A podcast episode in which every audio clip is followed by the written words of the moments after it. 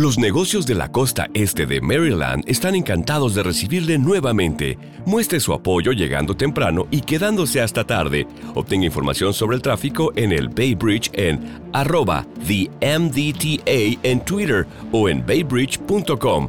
Para enterarse del tráfico en tiempo real, llame al 1877 Bay Span, o sea, 1877 229 7726. Ellos nos observan. Houston, we have a problem.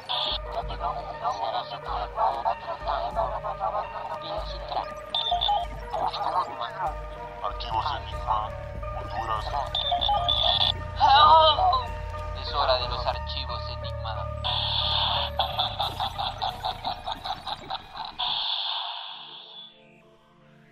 Bienvenidos a una nueva transmisión de Archivos Enigma, fanes de lo enigmático y del conocimiento. Ahorita este año como entramos con todo, estamos ya entrando a la parte de las conspiraciones, en donde ya las cosas ya no empiezan a ser tan eh, locas, por decirlo así, y ya están basadas mucho en la historia y en la realidad.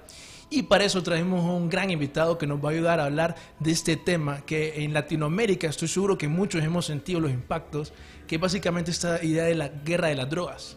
Y por eso trajimos a Mauricio Fiallos. ¿Cómo estás? Mucho gusto. Eh, por fin pude venir a uno de mis programas favoritos.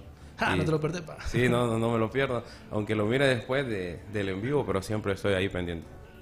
Sí, eh, eso es bueno, ¿me entendés? Porque nosotros hablamos de otros temas que, por lo menos a nivel nacional, eh, no, no, no se da mucho, ¿me entendés? Sí. Y por en este caso, este tema que vamos a hablar ahorita tiene que ver mucho con la historia. Vamos a hablar mucho de Honduras, especialmente eso de las contras, ¿me entendés? Y todo eso, que nos afectó todavía, nos sigue afectando en eso. Sí, no solo a nosotros, yo creo que eh, a la mayoría de los países centroamericanos. ¿no? Todo Sí, Centroamérica y Latinoamérica también, la verdad. Exactamente. Y vamos a hablar un poco de dónde sale como este meme, esta idea de que en Colombia todo el mundo utiliza la cocaína, pero es por algo, ¿me entendés? Y se podría decir que la CIA, que es lo que vamos a hablar específicamente, la CIA y el tráfico de drogas ha influido mucho en eso. Sí, de hecho, desde hace mucho tiempo se conoce y ahora más porque se han desclasificado varios archivos y varios eh, que dan a conocer eso, que la, que la CIA está eh, financiando o es- ha sido financiada por medio del narcotráfico. Eso, y es algo que la verdad mucha gente no lo cree. Eh, bueno, vos ya sabés, ¿me entendés? Uy, que eso sí, sí pasa. ¿Vos por qué crees que la CIA lo hace específicamente? Yo creo que todo comenzó desde cuando fueron creados, tal vez no tenían el financiamiento en sí para, para hacer lo que tenían que hacer y comenzaron a ver de dónde buscaban los fondos y entonces tomaron la decisión de comenzarlo a hacer de esa forma. ¿no? Exactamente, eso que vos dijiste, ¿me entendés? Creo que la razón por la cual todo el mundo está de acuerdo, que es por la cual la CIA entró a este mundo. O sea, hay personas que no se imaginan eh, el nivel de, de complicidad que tiene la CIA en el narcotráfico. Yo te diría que básicamente el montón de carteles no pueden ser así de grandes si no es por la CIA. Y es porque aunque se tiene un conocimiento del montón de actividades de la CIA para derrocar gobiernos, eh, la gente no piensa de dónde viene ese presupuesto. Y es porque la razón número uno para esto es para financiar eh, esto que se le conoce como el presupuesto negro. Sí. Actividades como derrocar gobiernos, eh, cuando querés financiar una milicia, milicia, todo eso. Y también programas más- locos que hablamos el episodio pasado, que es como de control mental. Obviamente la CIA no lo va a poner en sus libros de contabilidad. Sí, no, sí, de hecho eh, la CIA fuera de Estados Unidos no existe. O sea, todas las, las operaciones, todo lo que ellos han hecho, eh, no pasa nada. Si preguntas, no pasa nada. Entonces, eh, creo que por ahí va el hecho de financiarse de manera ilícita. ¿no? Sí, o sea, es algo que, que, como vos decís, es mentira porque todo el mundo sabe que la CIA está involucrada en toda esta zona. O sea, están involucrados desde los años och- 70 o 80 más o menos en actividades ilícitas de, de todo tipo. Literalmente. Sí, sí, sí. Eh, muchas de las actividades, por ejemplo, para, de la CIA para derrocar gobiernos, de ahí salió el dinero, todo eso. Sí, de hecho, eh, yo estaba eh, leyendo un poco y viendo un poco de información sobre todo lo que habían hecho y una de las cosas es que, por ejemplo, los algunos sicarios de los de los narcotraficantes eh, fueron entrenados por agentes de la CIA en sus mismas fincas. Entonces es un poco uno dice no puede ser, pero es la realidad.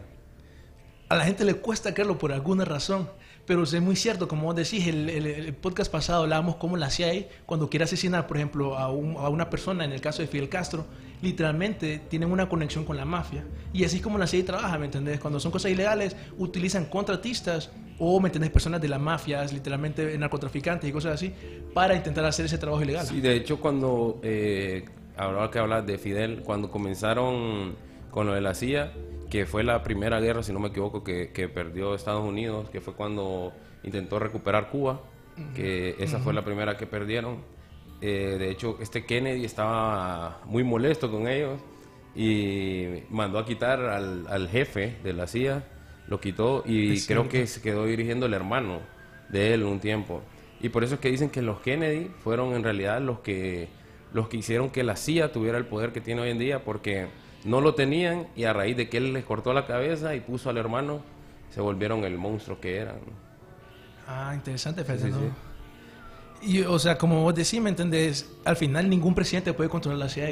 Sí, ellos fueron los que le dieron el poder y de hecho luego de, de que pasó eso mandaron a agentes especiales y todo ese tipo de, de soldados, por así decirlo, los mandaron a, a capacitarse a varios países, los mandaron, creo que había un conflicto entre Irán e Irak, creo en ese tiempo, y mandaron a los a ellos a capacitarse, estuvieron en Francia capacitándose y luego regresaron y fueron fue cuando hicieron su o sea, la misión creo que más eh, de más renombre, que fue cuando mataron a Che Guevara, que lo capturaron en Bolivia y, y dijeron que lo, lo fusilaran. O sea, porque ellos en realidad eh, estaban en el país, pero como te digo, ellos nunca están, ¿verdad? Entonces ellos ordenaron y de hecho cuando el agente que, que tenía al Che, que lo estaba entrevistando, que de hecho hay muchas entrevistas de él, eh, que le preguntan qué fue lo que habló con el Che y todo eso, y que de hecho el Che ya estaba peleado con Fidel. Eso es algo que, que la gente no, no sabe muy bien, que, que ya cuando, el- antes de que mataran al Che, estaban eh, como distanciados, de hecho se, eran casi enemigos.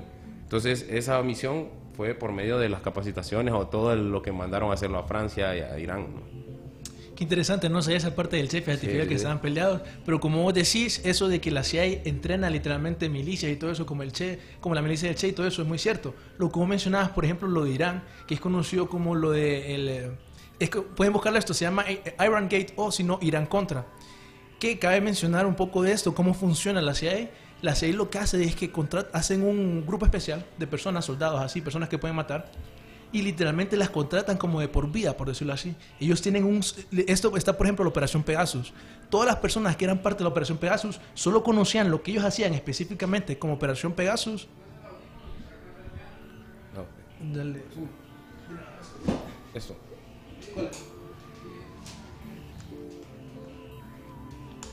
Eh, eh, entonces eso es la Operación Pegasus, que los soldados están de por vida en, eh, en, la operación.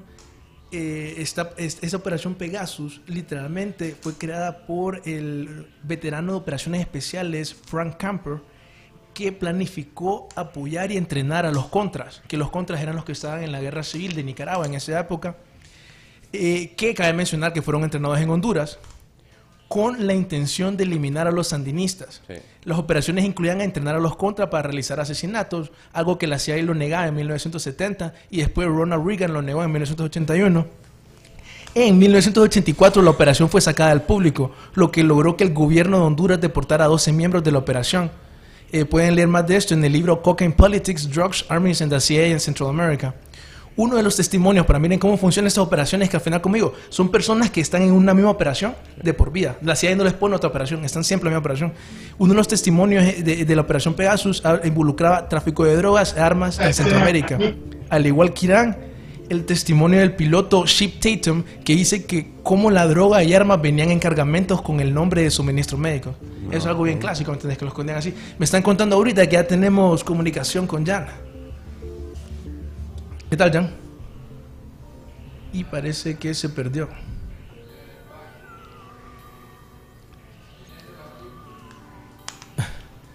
Eh, también esto de la Operación Pegasus está otro testimonio de un piloto eh, de este tiempo que fue el piloto de la DEA, Bo Abbott, que hasta tiene un, un video donde él sale testificando cosas increíbles, ¿me entendés? Como la CIA de una manera bien descarada eh, financiaba estos, el grupo de los contras volando cocaína desde Sudamérica y eh, después utilizaban ese dinero para comprar armas y se las daban a los contras. Sí, de hecho, eh, hace poco miré una, también igual una entrevista de que habla de que ellos eh, lo que hicieron o el trato que habían llegado con, con los narcotraficantes de ese tiempo, que creo que fue en los 80 y venían como bien empezando ellos en Colombia.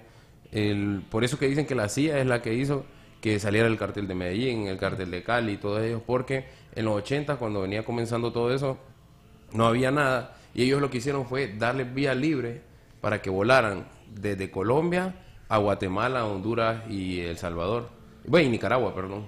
Entonces ellos traían la droga para acá y de aquí se encargaban de distribuirla. O sea, eso que vos dijiste ahorita, cómo les daban vía libre. Sí, sí, sí. O sea, mira, nos podemos ir bien a lo súper teórico conspiranoico. Porque eso, esos son los rumores que dicen que les daban vía libre. Está, por ejemplo, en 2011, el narco Jesús Zambada Niebla acusó al gobierno norteamericano de permitir que el cartel de Sinaloa continuara ingresando toneladas de drogas ilícitas a Chicago y al resto de Estados Unidos, haciendo mención a un acuerdo de inmunidad que George Bush había realizado con los líderes de la organización delictual. Mucha gente no creería esto, que Bush... De, de hecho, creo que es, eh, él es el, el hijo del Mayo Zambada. Zambada Niebla eh, es el hijo del Mayo Zambada que en realidad es el jefe del cartel de Sinaloa. La gente eh, pensó durante tantos años que era el Chapo Guzmán y al final el Chapo era un borrego de él que hacía todo lo que decía el Mayo. Y el problema es que Zambada Niebla, que es- él comenzó a hablar de más porque incluso el mismo papá eh, lo ha dejado como votado en varias, varias veces. Eh, de hecho, cuentan que la DEA, al agarrar a, a Zambada Niebla, le dijo, ok, no te queremos a vos, entregarnos a tu papá, decirle que se entregue y te dejamos libre y no te volvemos a buscar. Y llamó al papá y el papá le dijo, no, ahí te quedas. no se quiso entregar, sí. Oíme, o sea... Él es el hijo, sí, sí, sí. Eh, Eso lo hace como que el testimonio de él es más importante. Pucha, Claro. el hijo de- de- del líder de un cartel. No sabía eso, que al final el Chapo no era tan importante como la gente No, no, no. De hecho, hay un montón, eh, eh, puede haber varios periodistas investigativos como eh, Jesús Ezequiel y Anabel Hernández, que son como los más top, son los que han contado todo, que han tenido atentados incluso contra ellos porque hablan de más. Y ellos cuentan, están hablando como desde el 2014, diciendo que, que el Chapo no es el jefe. O sea, que, que el Chapo solo es un borrego. Incluso el hijo de Zambada Niebla del Mayo dijo que él tomaba más decisiones que el Chapo en el cartel. Y ellos también cuentan que el Chapo no sabe ni leer ni escribir. O sea, que cuando quiere mandar una carta a las novias, se las escribían. Entonces ellos lo mencionan incluso como alguien bruto. Y dicen que alguien tan bruto no puede ser el, el jefe de un cartel tan grande, ¿verdad? Que de hecho ya está comprobado que están más de 70 países en el mundo. En 70 el cartel países. de Sinaloa, sí. Por eso es que pasó el, el mes pasado, pasó aquello de que agarraron al hijo del Chapo y al final, ¿me Claro. entendés? Lo tuvieron que liberar porque ya tienen más poder que el Estado mexicano. Sí, es- eso es un eh, que me, me pongo a pensar, bueno, y que lo dice Anabel Hernández también, que si vos mirás los videos, te preguntan, ¿y a quién le estaban disparando? No sé si vos lograste ver el otro lado, o sea, ¿a quién le disparaban? Nadie, no- o sea, nunca salió una imagen de a qué le disparaban, solo salían ellos haciendo disparos. Entonces ella dice que puede ser montado y Jesús, Ezequiel- eh, Jesús Esquivel, por, por otra parte, dice que ellos ya no tienen tanto poder como para haber hecho tanto relajo. ¿Quién? ¿El cartel? O Eh, no, los hijos del Chapo. Ah, los Porque hijos del no- el Chapo, al no ser el jefe, los hijos son mucho menos jefe, ¿verdad? Entonces eso lo tuvo que haber mandado a el Mayo o fue todo fingido, como dijo Anabel Hernández. ¿no? Qué interesante esa teoría, fíjate, tiene sentido. Sí. Obviamente el Chapo perdió poder, ¿me entendés? Y todo eso. Claro, él perdió todo el poder y, y hay otros carteles nuevos, como el cartel de Jalisco, Nueva Generación, que, que está queriéndoles quitar el territorio. Hace poco creo que llegaron a un acuerdo para no dejar entrar a los del cartel del Golfo, que es otro cartel, entonces están como aliados. Pero de hecho cuando secuestraron a los hijos del Chapo, porque le secuestraron a los dos, fue el cartel Jalisco Nueva Generación, que es de el famoso Mencho, que no sé si lo has escuchado. Esos, esos montón de carteles que mencionaste están relacionados o algo así. Porque lo que estaba leyendo, por ejemplo, que está un cartel que, que el cartel, bueno, según el, esto lo dijo Jesús Esquivel en un libro, se llama La CIA y Camarena y Caro Can-. Quintero, afirma que la gente de la agencia antidroga, bueno, eso que lo secuestraron en los, en los 85, pero él dice que este cartel, no, no encuentro el nombre ahorita, es básicamente el cartel donde estaba el Chapo Guzmán, Ismael El Mayo y otros como Amado Carrera. Entonces estos carteles, ¿me entendemos? O sea, está el cartel y después este montón de carteles nuevos salieron de ese cartel. Sí, mira, te explico. El cartel que, que controlaba, digamos, México en ese tiempo era el cartel de Guadalajara, que ese cartel es donde estaba eh, Ismael Caro Quintero, eh, que es uno de los acusados del asesinato de Kiki Camarena, estaban eh, los hermanos Arellano Félix y estaba el Señor de los Cielos, este, eh, ah, se me olvida el nombre. No me va a decir Aurelio Casilla, ¿verdad? Porque no, eh, se me olvida el nombre del Señor de los Cielos. Estaba el Azul, que el Azul es súper famoso porque nadie lo conoció, nadie lo ha visto. Y dicen que solo se retiró y ya, porque nunca nadie lo conoció, pero era de los jefes. Entonces, ¿por qué, por qué Mayo Zambada hace esa, esa denuncia también? ¿Por qué razón? Porque la CIA, eh, que te digo que entrenaba a los sicarios y entrenaba a la gente en la finca de Caro Quintero, que era el enemigo del Mayo. El Mayo comenzó con ellos, pero luego se separó, mataron. El Mayo mismo fue el que tuvo la pelea con los Arellano Félix, creo. También los, los mató. Luego al morir el, el Señor de los Cielos, el Señor de los Cielos era aún más bajo que el Mayo Zambada. O sea, el Mayo Zambada era grande de ese tiempo, comenzó a los 20 años y ahora tiene 70, para que tengas una idea. Tiene 50 años en el narcotráfico. Wow, o sea, toda esa historia al final está relacionada, ¿me entendés? Por eso Sí. hay enemistades y todo eso. Sí, de hecho, ahora, eh, bueno, Caro Quintero, que es el que está vivo, ya tiene como 70 años también más o menos, eh, estuvo 28 años preso, si no me equivoco, en México, por lo de Kiki Camarena, y ahora salió, y él sale haciendo un montón de entrevistas porque todo el mundo estaba diciendo que él había vuelto a traficar y que estaba peleado con el Chapo y con el Mayo. Entonces él dice incluso que él tiene miedo, pues, que mejor daba la entrevista y que él no tiene problemas con ninguno. Y ahora hay quien dice que ellos lo están cuidando, que está con ellos ahí en la sierra, sí. Ah, ok. Porque ya desde la vieja escuela, de los que los metió ahí en el negocio, él comenzó eh, vendiendo marihuana. Y todo eso con ayuda de la CIA, ¿verdad? De, sí, definitivamente. Sí, sí, sí. Eso. Que, que ese artículo que lo estábamos pasando anteriormente, que era de RT, que dice cómo el cartel de Sinaloa se volvió transnacional, que vos mencionabas eso, gracias a la CIA. Ujú. Sí, de hecho, ellos... Y lo que me da risa es que la gente piensa que es como en las películas, que, que van en los submarinos, que van en así súper eh, camuflajeados, y de hecho el 80% de la droga que mueven ellos eh, va en, en empresa privada. Bueno, puede ser el hecho de, el caso de Pemex, o todo ello, y todo eso con la bendición de la CIA. Ah, O sea, eso que vos decís, por ejemplo, lo podemos hablar hasta el mismo caso aquí en Honduras. Claro. Que ese Claro. caso, por ejemplo, del capo Juan Mata Ba- Ballesteros, que fue dueño de Setco. Setco fue una aerolínea que fue utilizada para transmitir suministros militares para los contras. Sí. Que hasta hay una- unos autores que Dale Scott y Jonathan Marshall creen que en el tiempo que la, Estados Unidos cerró la agencia, la DEA en Honduras, es porque in- inició una investigación sobre el transporte de drogas aquí. Claro. Entonces utilizaban esa empresa privada, Setco, la aerolínea, para, ¿me entendés?, mover la- las drogas. Al final eso pasa, ¿me entendés? Sí, no, eh, en el caso de, de- de Mata, pues la gente dice, hay gente que todavía lo defiende y, y de hecho en el juicio de él no está muy comprobado que se diga todo lo que lo acusan, eh, pero sí él era el dueño de las aerolíneas donde la, traficaban la droga y era uno de los top según lo que han dicho algunos otros narcotraficantes, ¿no? Él era, ah, sí. Bueno, traba- trabajó con la CIA, pues, o sea. Claro. Y de hecho a él lo acusan por la muerte de Kiki Camarena. Por eso le dan cadena perpetua en Estados Unidos a, a Mata. Eh, y a Caro Quintero le dan eh, le dieron 40 años, si no me equivoco, solo cumplió 28 en México. Y Peña Nieto dijo, bueno, ahorita que, ahora que salga, eh, ocupo que Estados Unidos lo vuelva a acusar y que lo pidan extradición. Y salió y a los dos días estaba la orden de extradición de Estados Unidos que lo quería de, lo quería encarcelar, entonces él se dio a la fuga otra vez. Entonces, después de pasar 28 años, está prófugo de nuevo. Aunque, mira, eso, eso es bien típico que yo miro cuando, cuando hace eso, que una persona, un narcotraficante, trabaja con la CIA, al final, ¿me entendés? Solo lo utiliza. Una vez que es como se vuelve como una, un problema, Sí. ¿me entendés? Poner orden de captura y todo eso. No sé si vos sabes el caso, por ejemplo, de Manuel Noriega, que fue un dictador de Ah, Panamá. Sí, sí, sí. Él también tra- eh, traficaba la cocaína a Estados Unidos con la Claro. ayuda de la CIA.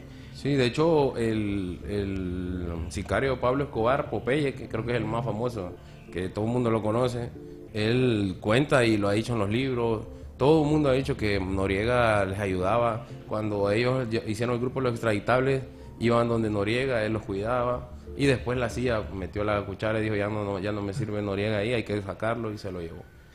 Que supuestamente lo que pasó en ese caso, dicen que había un avión que estaba volando por Nicaragua, estaba la guerra sandinista, y bajaron el avión, que era un avión de la CIA, que tenía documentos que decía cómo la CIA estaba violando el tráfico de drogas, con Manuel Noriega. Entonces ahí fue cuando, la- cuando la CIA dijo, como no, hay que arrestar a este man, hay que hacer, Sí. y se le dio vuelta, pues. Claro. No, y ahora que lo tocas el tema, este, cuando, que tocamos el caso de, de Caro Quintero y de Kiki Camarena, eh, hay un oficial, con lo que ustedes ven en las películas de que la DEA, el FBI, la CIA no se quieren, es la realidad, no, ellos no, no se quieren mucho. Y de hecho hay un oficial retirado que se llama Héctor Berreyes, si no me equivoco.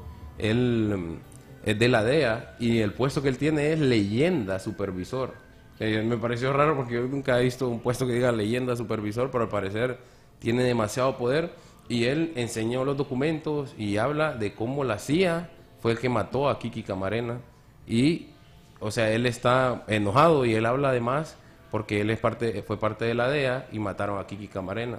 Entonces la CIA financió y ayudó a eso. Lo que ellos querían era que eh, pudieran hablar con Kiki Camarena, que le sacaran información, porque él había averiguado que la CIA eh, financiaba el, eh, el narcotráfico.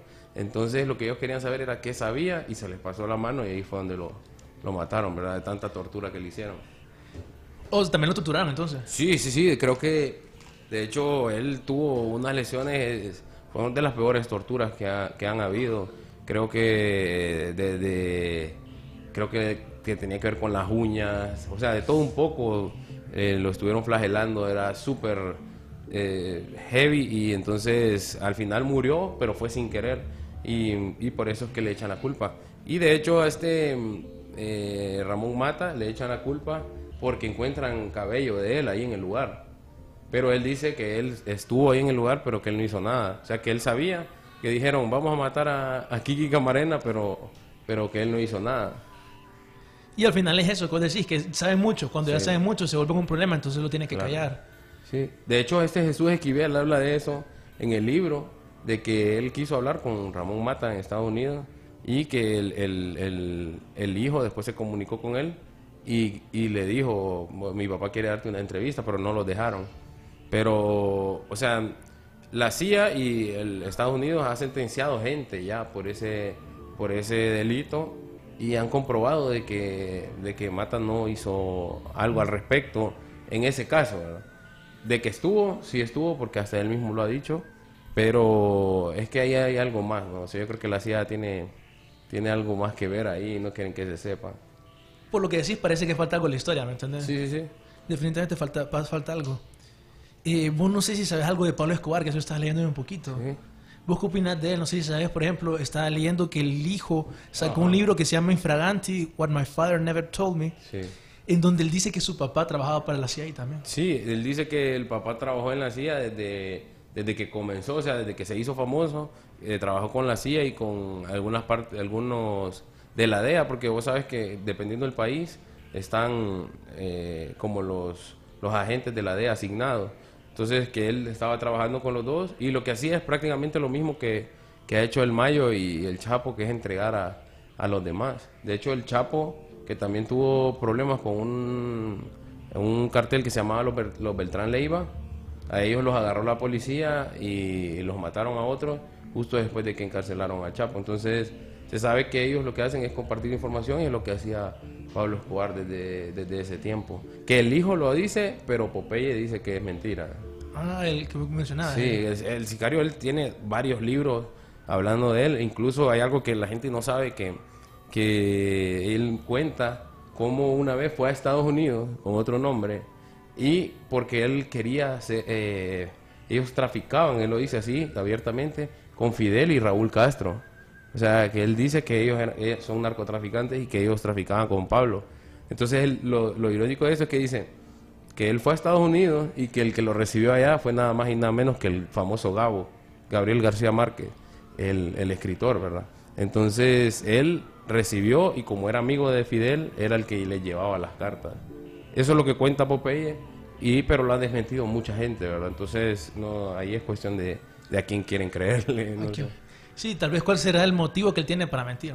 Sí, Popeye se ha hecho muy famoso igual con, con Pablo. hay gente que se tomaba fotos y todo con él allá en Colombia. Y para la gente que, que miró la serie de Sobreviviendo a Pablo Escobar, que también habla de él, pues para que sepan que tiene cáncer terminal, ¿verdad? Lo acaban de detectar ahora en la, en la prisión y ya está por morir, ¿verdad? Ok, que... Sí, sí, sí. Mira, o sea, esto como viste ahorita, el montón de información que diste, la conexión con, con la CIA, básicamente cualquier narcotraficante tiene una conexión con la CIA. Sí. Eh, para ver un poquito más de la historia de cómo se llegó a dar eso, existe una operación dentro de la CIA que se llama la operación Watchtower, que consistía en una serie de operaciones para establecer eh, tres, tres torres de faro electrónicas, empezando en las afueras de Bogotá, Colombia, terminando por el borde de- del norte de Panamá. Una vez los operadores que estaban en el, que estuvieran en el lugar de las torres emitían una señal que permitía a los aviones volar muy bajo sin ser detectados desde Bogotá hasta Panamá. O sea que gracias a eso que pueden volar bien bajo, literalmente lo financió el gobierno de los Estados Unidos. Bueno, la CIA Sí, específicamente. y de hecho que se ha hablado igual de la gente de la FARC, los paramilitares, todos ellos han sido financiados por la CIA y eso de la boca de, de algunos de los dirigentes, ¿verdad? De ellos, que han comentado que han tenido reuniones y que ellos le financian las armas eh, y eso no solo lo han hecho aquí, lo han hecho en muchas partes del mundo, ¿verdad? Incluso con los narcotraficantes de Europa y todos ellos, todos, todos se conocen y es, es divertido porque no sé si has escuchado eh, algún narcotraficante estadounidense. La verdad, que no. No, yo creo que nadie, nadie, La CIA, eh, solo sí, la CIA. solo la CIA, y ellos los protegen. Y también pasa que en Estados Unidos eh, funciona diferente, sino que allá es más eh, narcomenudeo que le dicen. Son gente que se dedica a vender por poco. Eh, utilizan también las mentadas a las mujeres o las, las madres de familia, que lo que hacen es que les pagan un carro, le le dicen, mira, este carro va a ser tuyo. Eh, y te vamos a dar dinero también. Lo único que tienes que hacer es manejar con tus hijos de aquí hasta allá y cuando pases por tal lugar, hacer que ellos jueguen, que se mire supernatural. Pasar, llegas al hotel y dejas las puertas abiertas para en la noche te dormís y cuando te volvés a montar al día siguiente y te vas. O sea que ellos lo que hacen en la noche, abren el carro, sacan la maleta y se la llevan. Y eso es así como trafican. Pero la, la CIA lo tiene escondido totalmente. Sí, o sea que una persona puede estar traficando drogas para la CIA y no sabe. Sí. Ellos solo siguen las órdenes como vos decís y al Eso final... es definitivo. O sea, la CIA está- tiene que ver con la mayoría de las cosas que pasan a nivel de Latinoamérica y en algunos países de, de Europa y, y Asia. ¿no? Está como por el caso, no sé si has escuchado, esa gráfica que estamos viendo es el nivel de producción de esta droga que es conocida como opio en Afganistán, que ahorita está relacionado a la guerra de Afganistán y todo eso. Ahí pueden ver en la gráfica cómo cuando en Estados Unidos invadió Afganistán, que fue en 2001, si no me equivoco, la producción era casi nula. Desde que invadió Estados Unidos, la producción ha aumentado bastante. Es la teoría de conspiración que literalmente la CIA, con este montón de ejemplos que hemos hablado, con el mismo modo eh, operandi, eh, hacen que este opio sea traficado a Estados Unidos y ha ocasionado que ahora eso que le llaman la crisis del opio, que un montón de gringos están muriendo debido a esta crisis. Sí. Pues ya la gente está, sabe que esto es oficiado por eh, la CIA. El podcast pasado que estamos hablando de las operaciones más raras de la CIA, eh, enseñamos una noticia de cómo el presidente de Afganistán y personas de su gabinete recibían dinero por parte de la CIA directamente. Y también me- enseñamos una noticia de cómo el hermano del presidente también recibía dinero de, de la CIA y el hermano era el narcotraficante más grande de opio de Afganistán. Wow. O sea, es un claro ejemplo, ¿me entendés? Sí. Que lo puedes ver y también recibe dinero.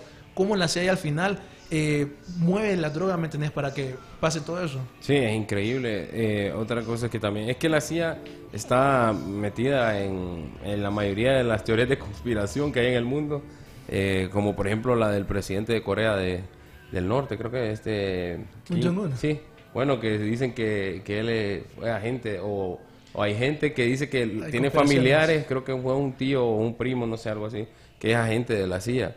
Que lo Entonces, mataron. Sí, Y sí, sí, eso salió. En la noticia. Entonces está todo como relacionado y ellos tienen que ver con, con la mayoría de casos, no solo, bueno, en Colombia ellos hicieron operaciones, eh, descubrieron a la gente, eh, los mostraron a los agentes y la CIA dijo que no.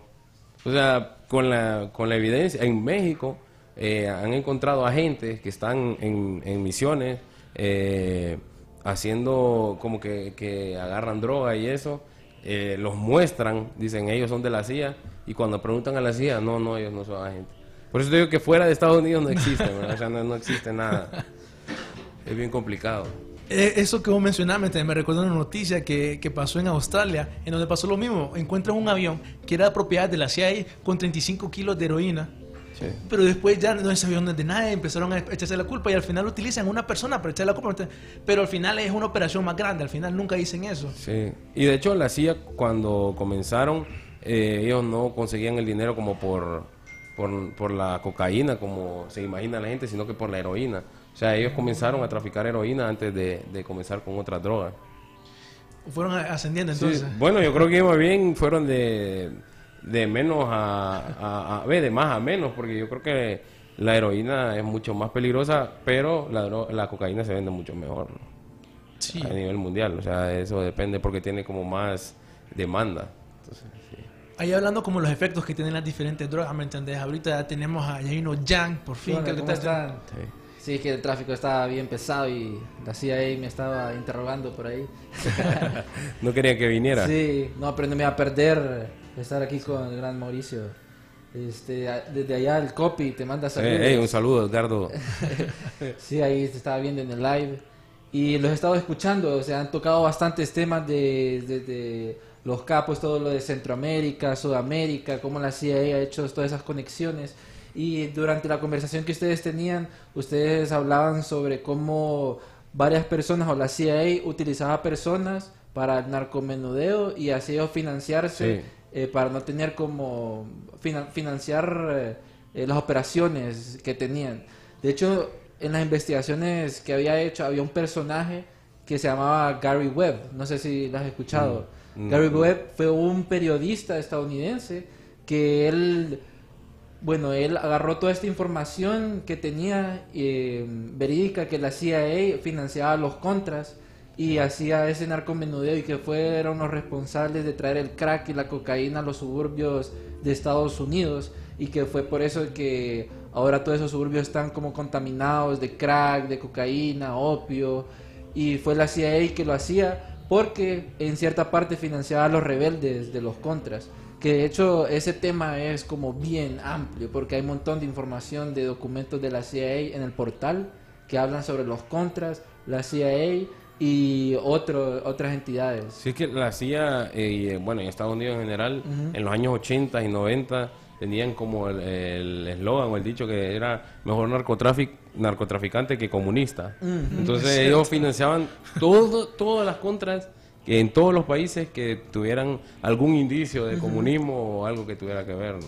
Eso vos mencionás, lo de de Noriega, por ejemplo, esa era la excusa. Claro. La CIA decía que vamos a ayudar a Noriega a vender droga en Estados Unidos para derrotar a los comunistas de Panamá. Sí, y de hecho hay un montón de, de presidentes o de, de gobiernos que se han salvado, por así decirlo, porque eh, Estados Unidos, a raíz de lo de Noriega, hizo como, tienen como por ley no sacar presidentes en mandato. Entonces tienen que esperar a que salgan para poder sacarlos, porque en Panamá causaron que se viniera abajo toda la economía con solo sacar al- a, a Noriega de esa forma. ¿no? Sí, sí, sí. Que Noriega salió de la cárcel y murió, no sé, creo que como al mes.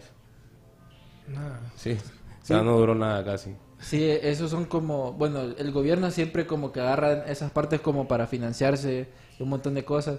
Pero fíjate que yo había, bueno, creo que los puse en los links ahí, Adrián, no sé si me, me ayudas en que hay un personaje que le dicen Rick Ross Freeway, que es de Estados Unidos y dice él de que él estuvo en las operaciones, o sea, él era, él era como el kingpin, o sea, el rey en Estados Unidos en vender droga y de que él le financiaba a la CIA. Entonces, él decía de que en, en esos tiempos y hace entrevistas y un montón de cosas. De hecho, en el documental de Netflix hay un documental de eh, guerra de drogas. Él sale, es un, es un morenito. Y él menciona de que cómo se manejaba eh, todo eso de las drogas, cómo venían, cómo él manejaba esos territorios y cómo él se financiaba. Él decía que ganaba dos millones de dólares al día solo vendiendo eh, drogas. Y en sus entrevistas él menciona que mm, ahora él quiere como decir a la gente de que no se meta a ese mundo. Porque él dice que él está vivo porque cooperó, porque si no lo iban a matar. Sí. No, y, y ahora que lo menciona también, en el último libro de Anabel Hernández, que se llama El Traidor, no sé si alguno sabe de, de- de eso, es el, ese libro, el, bueno, se llama El Traidor, Sí, sí, sí. eh, la historia del hijo de Mayo Zambada, que es del que hablaba, que es Zambada Niebla. Él, eh, el, el abogado, bueno, él cuando lo, lo, la CIA lo traicionó y la DEA lo traicionaron, porque a él le ofrecieron que no le iban a meter preso, se daba información y todo eso, lo traicionaron y lo, le, lo ofrecieron llevarlo extraditado. Él pensaba que allá iba a estar A salvo. feliz de la vida Sí. porque era el acuerdo que tenían. Llegó allá y se dio cuenta que le estaban mintiendo en todo. Entonces él dijo, oye, yo tengo un acuerdo con ellos y nadie le creía. Entonces el abogado de él llamó a Anabel Hernández y le contó la mayoría de la historia. El abogado tenía cáncer terminal, Sí, sí, entonces sí. quería como hacer una buena acción antes de morir y le contó la mayoría de las cosas. Ahí el, el, el Vicentillo que le dicen, él contó todo, o sea, el acuerdo que tiene Mayo Zambada y, y el Chapo desde los 80, Sí. eh, de- o sea, desde que comenzaron, están en eso. Y también cuenta, eh, ella dice que ahorita la última entrega o la última captura del Chapo fue el Mayo que lo entregó, ¿verdad? Porque ya el Chapo se estaba haciendo, o sea, demasiado conocido. Y al Mayo lo que lo ha ca- caracterizado y por lo que ha durado 50 años en el narcotráfico es que siempre pone a alguien de como de escudo, alguien que haga más ruido que él y él, se Mientras queda, está atrás. él se queda atrás. De hecho, si lo puedes ver ahora, eh, el Mencho, el famoso Mencho, es como la tendencia, es del que todos hablan, es del que sale audios virales. Entonces el Mayo se mantiene como ahí oculto y, y es el jefe al final, ¿no? Que es el que tiene acuerdos con la CIA desde hace mucho tiempo. Eso es lo que los hace sentir que estos, estos capos son intocables porque tienen un Claro. acuerdo con la CIA. Que fíjate que este tema nosotros lo hemos, hemos- estado tocando desde hace mucho, que la CIA ha estado trabajando con el mundo criminal. Sí. Decíamos, por ejemplo, el caso de la mafia, estamos hablando de Sam Giancana. Ahorita estaba leyendo una operación de la CIA que se llama Operación Amadeus que fue una operación en conjunto de la CIA y la mafia, en donde la CIA facilitaba la importación de drogas y se las entregaba a las familias de la mafia, las familias Colombio, Genovese y la familia Gambino, para Sí. que ellos la distru- distribuyeran. Que eso es lo que hacían, ¿me entiendes? La CIA nunca tocaba esa droga personalmente. Ellos solo facilitaban, daban el dinero, daban la- las aeronaves y todo eso, y facilitaban al momento de, que, de cómo se iba a vender en Estados Unidos Sí. eso ¿me entiendes? es algo que es bien es bien común Eh, ahorita sacó un, libro que se llama Drug in America a Trojan Horse en donde habla de cómo Sam Giancana trabajó con la CIA y también como SAT para distribuir drogas Sam Giancana es una persona ¿me entiendes? que era bien importante eso que vos mencionabas de, de, de la mafia de, de- de los Kennedy y todo eso se Sí. dice que Sam Giancana ayudó a coordinar el asesinato de los Kennedy y todo eso una persona que tuvo un, un mafioso que trabajaba con la CIA y pensaba que nunca le iban a atrapar ni nada porque por eso él tenía esa mentalidad como trabajó con la CIA nunca me van a atrapar Sí, no, la CIA, la verdad que está metido en todo y, y está más que comprobado. De hecho, estaba viendo lo que le decía Darío, eh, que han desclasificado muchos archivos. Sí, con el Freedom of Sí, sí, sí. Speech. Muchos archivos Ajá. Enigma. Sí, ahí estamos, un montón de... No, de hecho, ustedes pueden buscar y hay un... Hay como fotografías o documentos que linkean Honduras con, lo- con el Palme- Palmerola. Este, cuánto costó, cómo fue todo eso, este, eh, lo que estamos hablando de los contras con la CIA, porque esto, desde que Gary Webb habló sobre todo esto, se hizo, bueno, películas, aquel montón de cosas, y de hecho hay un, bueno, es que se hizo como, ya les digo, como, ¿cómo que se llama esto? Un, un reporte, más o menos como el de Warren, como, eh, como lo que se hicieron con Kennedy, más o menos. un reporte un Ajá, comentario. un reporte eh, que se llama el Kerry, eh, Kerry Committee eh, Report, que este es donde eh, se especi- especifica toda la investigación que se hizo de la CIA con esto de linkeado con las drogas en, en- en Nicaragua. Entonces, por ahí es donde sale bastante la información. Sí, igual lo que mencionaba Darío, que lo estábamos hablando de, del piloto Barry Seals también, ¿no? Que él, fue, creo que la mayoría lo conoce, creo que Darío no sabía que se había muerto, pensaba que había envejecido. sí, le contaba que, bueno, Pablo lo mandó a matar eh, casi que inmediato después de que, de que él soltó la lengua. Es que eso como mencionabas de cómo él tomó una foto, ahorita la- se lo busca Sí. para Personaldo, que es una foto que básicamente es cuando eh, encu- eh, enculpó bastante a Pablo Escobar, que era Pablo Escobar eh, como moviendo unas cajas, subiéndolos a un avión, que supuestamente Sí, era drogas. sí. Entonces Barry Seal sí tuvo un gran impacto. ¿me entendés? Para el caso de... Bueno, de hecho, Barry Seals es el culpable de que lo mataran, o sea, de que lo descubrieran como narcotraficante a nivel mundial, porque él fue el que tomó la primera evidencia de que, de que Pablo Escobar era, era narcotraficante. La tomó desde arriba y también hay una foto desde abajo cuando está Pablo ahí con, con los sandinistas, ¿no? con, con los- la gente comunista de Nicaragua. Y lo curioso es, como ya me mencionaba antes, que Pablo Escobar trabajó para la CIA y la persona que lo traicionó, o sea, Barry Seal, también trabajaba para la CIA. Sí. Que por cierto, si no han visto, está esta película que se llama American Made, que sale Tom Cruise, que es la historia de Barry Seal, que también él estuvo aquí en Honduras, también moviendo drogas.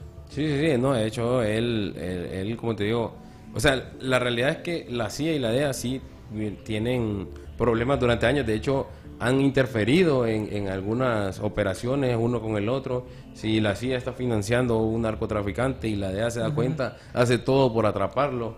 Entonces eso podría eh, ser el problema, de, digamos, del Chapo, de por qué lo agarraron. Tal vez él tenía un trato nada más con la DEA y la CIA, o- ¿me entendés? Entonces eso puede, puede haber pasado. Eso como mencionás, por ejemplo, es, es, es el caso de Enrique Camarena, que él era un agente de la, de la DEA y que al final lo secuestraron y supuestamente lo mataron, pero dicen que quien lo secuestró y lo mató al final fue la CIA, Sí, porque sí. se dio cuenta de, muchas de muchas cosas. que Sí, estaban claro. pasando. No, lo que te mencionaba, que él, eh, de lo que se dio cuenta es que de- el cartel de, de Guadalajara o el- y el que venía empezando, el de Sinaloa, trabajaba con la, DE eh, con la CIA durante años. Entonces la CIA no quería que, que lo descubrieran y por eso fue que ordenaron torturarlo. Y al final lo terminaron matando sin querer. Otro caso que se dice que es parecido, solo que en este caso era del ex jefe de policía, que está viendo el testimonio que lo hizo así en el Congreso, que fue cerca cuando Gary Webb salió con la información, Que es mataron. Mike Rupert. A Gary Webb lo mataron. Gary Webb lo mataron también, a Mike Rupert también lo mataron. Él dio el testimonio donde él dijo que él personalmente vio cómo la CIA era cómplice en el tráfico de drogas. En ese tiempo, y eso fue como en 1996, la gente no lo creía. De hoy en día, mientras hay tanta información que es bien difícil decir que no hay una conexión. No, y es que es difícil decirlo porque es cierto, los narcotraficantes en México, digamos, por ejemplo, tienen bastante poder, casi, bueno, mucho más poder de lo que tenía el cartel de Medellín y, eh, y todos los carteles de Colombia, porque ahora México ya no solo como que la trae, sino que ya están ellos, eh, tienen sus narcolaboratorios allá y son No, ellos los sí, dueños. pa- pa- sí, no nos vayamos muy lejos con esto lo que pasó con el hijo del Chapo que sacaron armamento Claro. militar, sea, tenían una Barrett, tenían este arma- armas que podían eh, bajarse helicópteros, La un montón Sí. de cosas. La Pero noticia- la- el cartel de Jalisco Nueva Generación tiene cantidad de videos que se los buscaba a ver. Cada vez que ellos van a hacer un anuncio o van a Ajá. decir algo, salen con una cantidad de armas que, o sea, lo puedes buscar y te vas a sorprender porque salen con una cantidad de armas, lanzacohetes, Sí, o sea, ¿de dónde sacan eso? increíble. Sí. Salen ellos, eh, sale el Mencho, que el Mencho sale hablando y salen todos atrás y todos o tirados en el suelo con ametralladoras. Sí. Eh, Como o sea, exhibiendo. Sí, sí, súper. Entonces, fíjate que yo lo que te decía es que el cartel eh, de México y eso, o sea, de, de todo el tiempo ha recibido ayuda de la CIA. eh, lo mencionan incluso agentes, como que te decía, como, como este Héctor Berreyes, el de Estados Unidos. Y él, en una entrevista, lo que le preguntan es, ¿y no te da miedo decir esto? Y él dijo, que se vengan. Que si me pasa algo a mí, ya tengo como dar a conocer toda la información. Incluso le preguntan, ¿sabes quién mató a Kiki Camarena? Y él dice, sí. ¿Pero quién fue? No, eso no lo puedo decir. Pero él dice que él sabe quién fue exactamente. O sea, la persona que fue la que mató. Y es curioso porque cuando la CIA le preguntan, ellos siempre dicen, no, no estamos metidos en nada, porque no hay algo como que diga, este, o- ok, es como súper verídico que ustedes están metidos en eso, pues. Porque siempre están como unas terceras partes donde dicen que hay conexiones y todas esas confusiones, pero ellos siempre cuando les preguntan, siempre hasta salen, esto lo saqué de información de, de periódicos que salen un montón de cosas así, y eh, ellos dicen, no, la CIA siempre dice que no, no está metido en eso. Sí, ellos no existen. O sea, no- no- Siempre, no- siempre lo niegan, existen, siempre lo sí. niegan, pues. Sí, no, de hecho, como le decía Darío, en, en México es donde más, más estragos han hecho, eh, porque vos puedes decir, no, los narcotraficantes tienen poder, pero si no tienen la ayuda de ellos, o sea, la gente dice es la ayuda del gobierno, pero también tiene que ver la, la ayuda de la CIA. De hecho, se comprobó que cuando, cuando atraparon al Chapo, dijeron que habían sido los marinos de México, ¿verdad? Que lo atraparon. Y dentro de esos marinos, los dos que lideraban la operación eran de la DEA. O sea que siempre si la, si la DEA está dentro de México, Sí. que no pueden portar armas porque es ilegal, pero si están ellos, están la- está la CIA también. Y es bien, o sea, es algo increíble lo que pasa en México, que de hecho el, el que era, es- bueno, están embarrando a Felipe Calderón, Sí. a Peña Nieto y a Ricardo, y a este, a Fox, a Vicente Fox, por, por, porque tenían, una- por sí, tenían que conexiones. ver, claro, sí tenían que ver, incluso también a, a uno de los, el que, voy a decirle como el de seguridad de todo sí, México, que era Genaro Luna, también lo están acusando, y él fue el que mandó a atentar contra la periodista Anabel Hernández. Pucha. Sí, sí, sí. O sea, en México está... Fíjate que eh, para agregar eso, ahorita que estás en México, un dato interesante es de que el, bueno, el cartel de Guadalajara, la red de narcotráfico más poderosa de México, eh, a principios de los 80 prosperó en gran medida, eh, entre otras razones porque disfrutaba de la protección de la FS bajo, bajo su jefe Miguel Nazar Aro, un agente de la CIA. Sí, imagínate. No, y no solo ellos, digamos, el cartel de Sinaloa creció increíble por el apoyo de, de Vicente Fox, ¿no? O sea, y de Felipe Calderón, que lo que hacían era que atrapaban a los de a los demás, a los del otro bando, y se quedaba solo el cartel de Sinaloa, se quedaron prácticamente solos en el mercado. ¿verdad? Cabe mencionar cómo lo han escuchado noticias ustedes de cómo consiguen, cómo hacen para traficar la droga, utilizan submarinos. ¿Cómo hace una- un cartel para conseguir eh, un submarino? Cuando obviamente eso solo se lo venden a ciertas personas. ¿Me entiendes? ¿Cómo que puede llegar a un lugar? Eh, voy a comprar un submarino.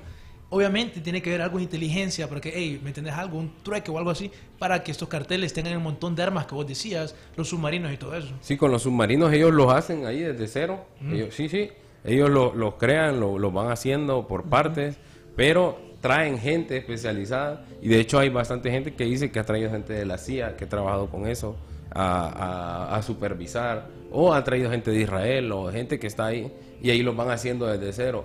El problema de eso es que, como te digo, que ya están demasiado detectados y por eso que ellos ya no trafican con submarinos. Es súper raro. La mayoría de las veces que, que encuentran algo así es, eh, como ustedes dicen, una... O sea, solo para despistar, ¿no? Entonces... False flags, como- Sí, sí, sí. sí. Ajá. Bueno, de hecho, eh, eh, cuenta uno de los... eh, un ex agente de la CIA cuenta cómo él se quejaba de la DEA porque en Estados Unidos ellos dejaban pasar a gente con droga, o sea, la CIA, sea todo como el traslado de, con la droga y ponían eh, algo como un poco de droga en otro lugar, la DEA atrapaba a esa persona con el con el poco de droga, Pero dejaba se ir. Sí, y dejaban, o sea, la CIA se llevaba al otro que llevaba toneladas. Sí, sí, sí. Entonces ellos celebraban, incluso Jesús Esquivel, el de México, el periodista, le dice, pero ¿por qué celebran? Les dice, si al menos yo por la experiencia que tengo les aseguro que ahorita acaba de pasar otro cargamento por ahí. El periodista se los dice. Pucha. Y él le dice, y el de la DEA le dice, sí, nosotros sabemos, le dice, pero no podemos hacer nada porque nosotros tenemos que atrapar al que podemos. Sí. O sea, nosotros tendríamos que hacer demasiada investigación para saber quién es el otro que lleva la droga. Entonces mejor atrapamos al que nos dan. Y así van. No recuerdo, como dando y dando casi. Sí, sí, sí, prácticamente. no recuerdo quién decía eso casualmente, que vos decías de que en realidad la CIA y la DEA solo quiere atrapar los cargamentos de drogas pequeños. Sí. Nunca quieren agarrar los grandes. ¿me entiendes? Eso vos decías casualmente. Sí, ¿no? Y eso a nivel mundial. ¿Y y ustedes creen que este, bueno, ahorita con la caravana que está trending, Sí, sí. este, esté metido algo de narcotráfico y la CIA adentro de eso? Sí, yo, yo creo O sea, que... porque todo el mundo está con el ojo ahí. con- yo creo que con todo lo que tiene que ver con, con trata de blancas o trata de personas, eh, tiene que ver tanto los carteles de México como eh, la CIA o algún, alguna entidad en Estados Unidos que se dedique a Eso lo vamos a tocar, fíjate, más adelante. Sí, sí, casualmente eso. Porque está involucrada la CIA y eh, los carteles y todo eso. Sí, eso, eso está comprobadísimo. De hecho, eh, a nosotros, eh, nos, no, bueno, habíamos leído y nos investigamos que ellos reciben hasta un código de parte de la CIA y de los carteles. O sea, ese mismo código es el que ellos les permite pasar por México, pasar por Estados Unidos. O sea, ellos llaman y dicen, ¿cuál es tu contraseña? Tal y tal. Ah, ok, pasa. O sea, funciona de esa manera. Es súper como una empresa, ¿no? Una Y empresa. desde el punto de vista contable, lo que hace la CIA es que ese tipo de personas les llama contratistas. Claro. Es un contratista para la CIA, pero en realidad es un narcotraficante, un sicario, lo que sea. sí, sí. No sé eso del código, fíjate. O sea, que Sí, sí, tienen una contraseña. Ellos tienen una contraseña y que les permite pasar por diferentes estados y el que está en je- eh, jefe en ese momento, él se la sabe. eh, el que va llegando a Estados Unidos, el la que sabe. lo recibe, se la sabe.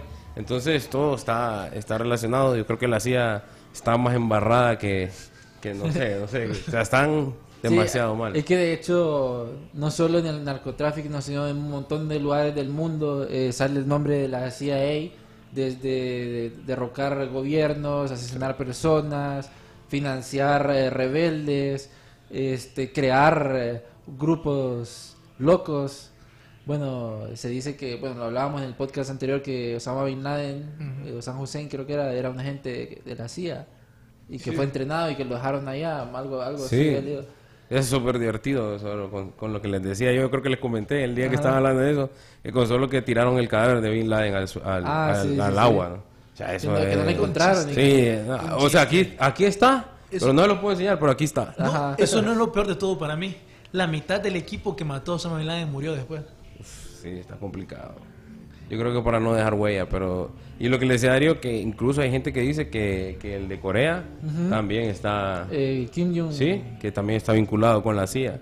O sea, yo, yo sí lo creo, al, al menos yo soy bien fanático de las teorías de conspiración y trato de investigar un poco y yo, yo sí creo, por la forma de actuar de él, que es como bien, bien liberal, ¿no? O sea, que Sí, él sí, quiere sí. hacer lo que él quiere, que nadie lo manda y yo creo que sí puede ir por ahí, ¿no? ¿Cómo que se llama el basquetbolista que se hizo amigo de Kim Jong? No recuerdo, sí, pero Este Dennis, este Dennis Rodman. Ajá, es- de que en, con Kevin Hart en una entrevista medio le pregunta esas cosas y dice que él tiene un teléfono de los viejitos y tiene código para hablar y dice que no que utiliza eso porque si no lo escuchan. Entonces cuando le empezó a preguntar eh, como que cortaron ahí, no, mejor no hablemos mucho de eso. Pero no sé, ¿ustedes creen que este ¿cómo se llama?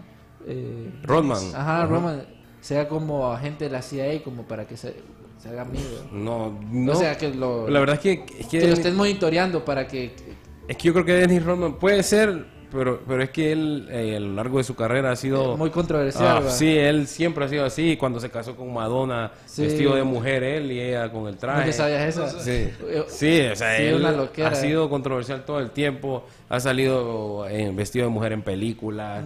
eh, siempre ha sido así. De hecho, fue a bancarrota. Ahora se está medio recuperando y conoció a, al presidente de Corea porque fue a entrenar un equipo allá. Creo que la selección de Corea de Es cierto. básquetbol. Eh, Es, que, bueno, según lo que dicen es que a él, Michael Jordan lo habían invitado, entonces le pasó la pelota a él y él se fue allá como que hacer exhibición y todo eso, pero no sabía el mejengue que se iba a meter. Y, Sí. y pasó Kim Jong y dice, ¿quién es ese?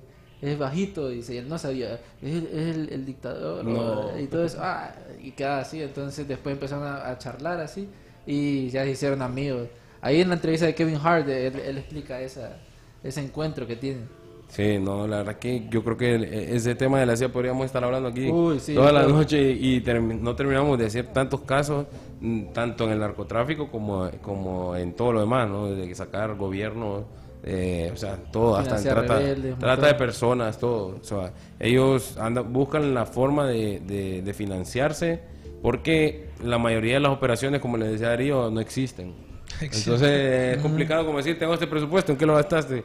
No, en esta operación que no existe, entonces no, es complicado. De hecho, la- eh, y lo que decías también de que ellos los contratan de por vida en algún caso, eh, creo que la operación Leyenda se llama la que, en la que agarraron a, a, al- a este, a los que mataron a Kiki Camarena, creo que así se llama, y, y sigue todavía, siguen abierto, el caso no está cerrado, a pesar de que ya pasaron muchos años ¿no?